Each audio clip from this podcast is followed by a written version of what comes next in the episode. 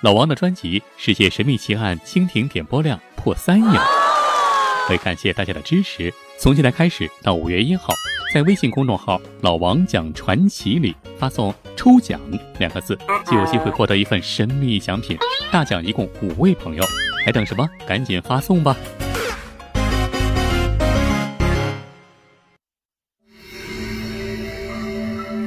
八小时连杀五十六人的韩国警察。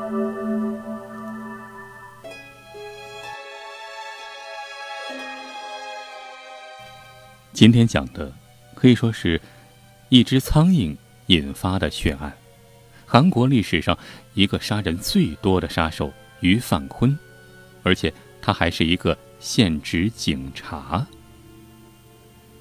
于范坤。一九五五年出生于韩国釜山，因为他父亲就是一名警察，所以啊，他从小也有当警察的梦想。成年之后，他进了海军服役，退役之后如愿以偿当上了一名警察，而且还是最优等的地段，在哪儿呢？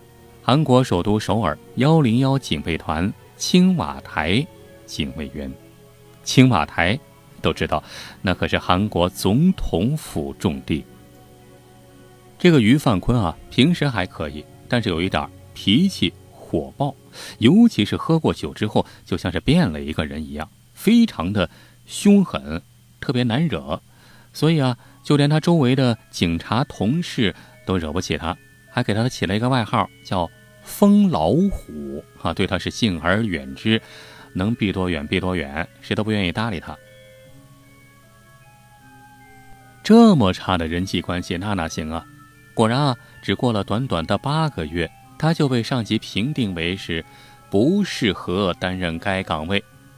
所以啊，一九八一年十二月，他就被降职调到庆尚南道义宁郡的一个警察局担任巡警。从繁华的大都市首都给调到了偏远农村的派出所。这个于范坤的情绪一落千丈。好在过了没多久，他认识了一个女朋友，两个人啊一开始处的还不错，呃，开始在一起同居。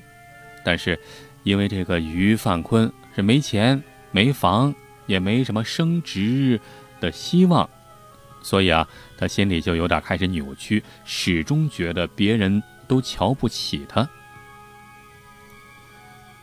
终于，一九八二年。四月二十六号这一天，疯老虎先行了。那天啊，轮到于范坤晚上值班，所以他白天在家里提前补觉啊，白天在家里睡觉，我准备晚上值班。可是正睡觉的时候，没想到的事儿发生了。他女朋友啊，突然看到他胸口上趴着一只苍蝇啊，一只苍蝇飞过来，哎，停到他的胸口上了。他女朋友啊，就下意识的一巴掌过去。拍死了苍蝇。这苍蝇是拍死了，这于范坤正睡得美呢，这一巴掌给弄醒了。睡得好好的，突然一巴掌给敲醒了，这于范坤是暴怒啊，暴怒大怒，就和女朋友大吵了一架。他觉得呀，这女朋友是故意的啊，故意打醒他，是是是看不起他啊，是嫌他没本事，没没出息。这大吵了一架之后，于范坤是摔门而出，在外面喝的是烂醉如泥。晚上七点多的时候，摇摇晃晃又回来了。回家之后，二话不说，逮着女朋友就暴打了一顿，就连来劝架的邻居也不放过，谁敢来劝，也得挨揍。一时间啊，这惊动了整个村子。失去理智的于范坤余怒未消，离开了村子。就径直来到了警局、警察局。呃，他不是警察吗？来到了武器室里，拿了两把卡宾枪、一百八十发子弹和七枚手榴弹，然后又切断了警察局的电话线路。接下来发生的事儿就是见人就杀。于范坤先去了当地的电话局，枪杀了三个电话局的接线人员，中断了村子的对外联络。紧接着，他又回到自己居住的村子，连杀死两个村民，然后提着枪去找他女朋友。呃，正好啊，他女朋友家里有十几个人啊，十几个都是妇女，正在那说话呢，正在那劝他女朋友呢，是吧？女朋友刚才不是挨过打了吗？这些妇女啊，好心的劝他，是吧？你别和那个人在一块儿了，他有家暴，是吧？你要在一块儿的话，将来你肯定没什么好。这没想到，还没等到将来呢，这现在就没好了。正说着话呢，就见于范坤是破门而入，二话不说，举枪就开始扫射，当场打死五个人，其他人都身受重伤。女朋友呢，也是身负重伤，几天之后也死了。杀完了本村，于范坤又去邻村杀。一夜之间，这个于范坤是血洗了五个村子，只要见到人，举枪就杀啊，动不动手榴弹也跟上。直到第二天凌晨五点，于范坤才被大批警察赶到了山上，就包围了，给赶到了山上。但是这于范坤根本不想活命，他把两个手榴弹绑到自己身上，而且还挟持了几个人质啊，一共四名人质。到最后啊，一拉弦儿。光，他和四名人质同归于尽了，全都死了。这场长达八个小时的杀戮，当地警察表现得非常不称职。首先是警察局长，因为在正在外地游玩呢，正在外面玩呢啊，不在警局。其次，接到报警后的警察行动非常缓慢，虽然也出动了几十个人的队伍，但是。因为也害怕于范坤啊，因为于范坤手里啊有枪是吧？疯老虎已经发了疯了，见人就杀，也害怕，不敢晚上就到村子里去现场，只是在路口蹲守，所以啊，一直等到了天亮之后，才慢吞吞地展开了抓捕行动。结果这就给于范坤留下时间了，整整一夜呀，八个小时。八个小时里，于范坤一共当场杀了五十六个人，另外还有三十六个轻伤，三十六个人轻伤，六个人重伤。这重伤啊，基本上都活不下来啊！很多重伤的人呢，在几天之内都死了。但是最终死亡人数呢，还有另外一种说法，说是连他在内一共是六十二人。不过啊，还有一种说法更夸张，说是连他在内一共死了七十三个人。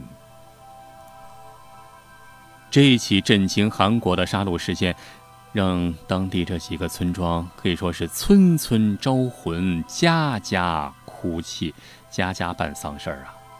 长久在惊恐和悲痛之中不能自拔，韩国举国上下震惊，尤其对当地警方的无能表示了强烈谴责，甚至要求当时的韩国总统全斗焕啊，要求总统下台。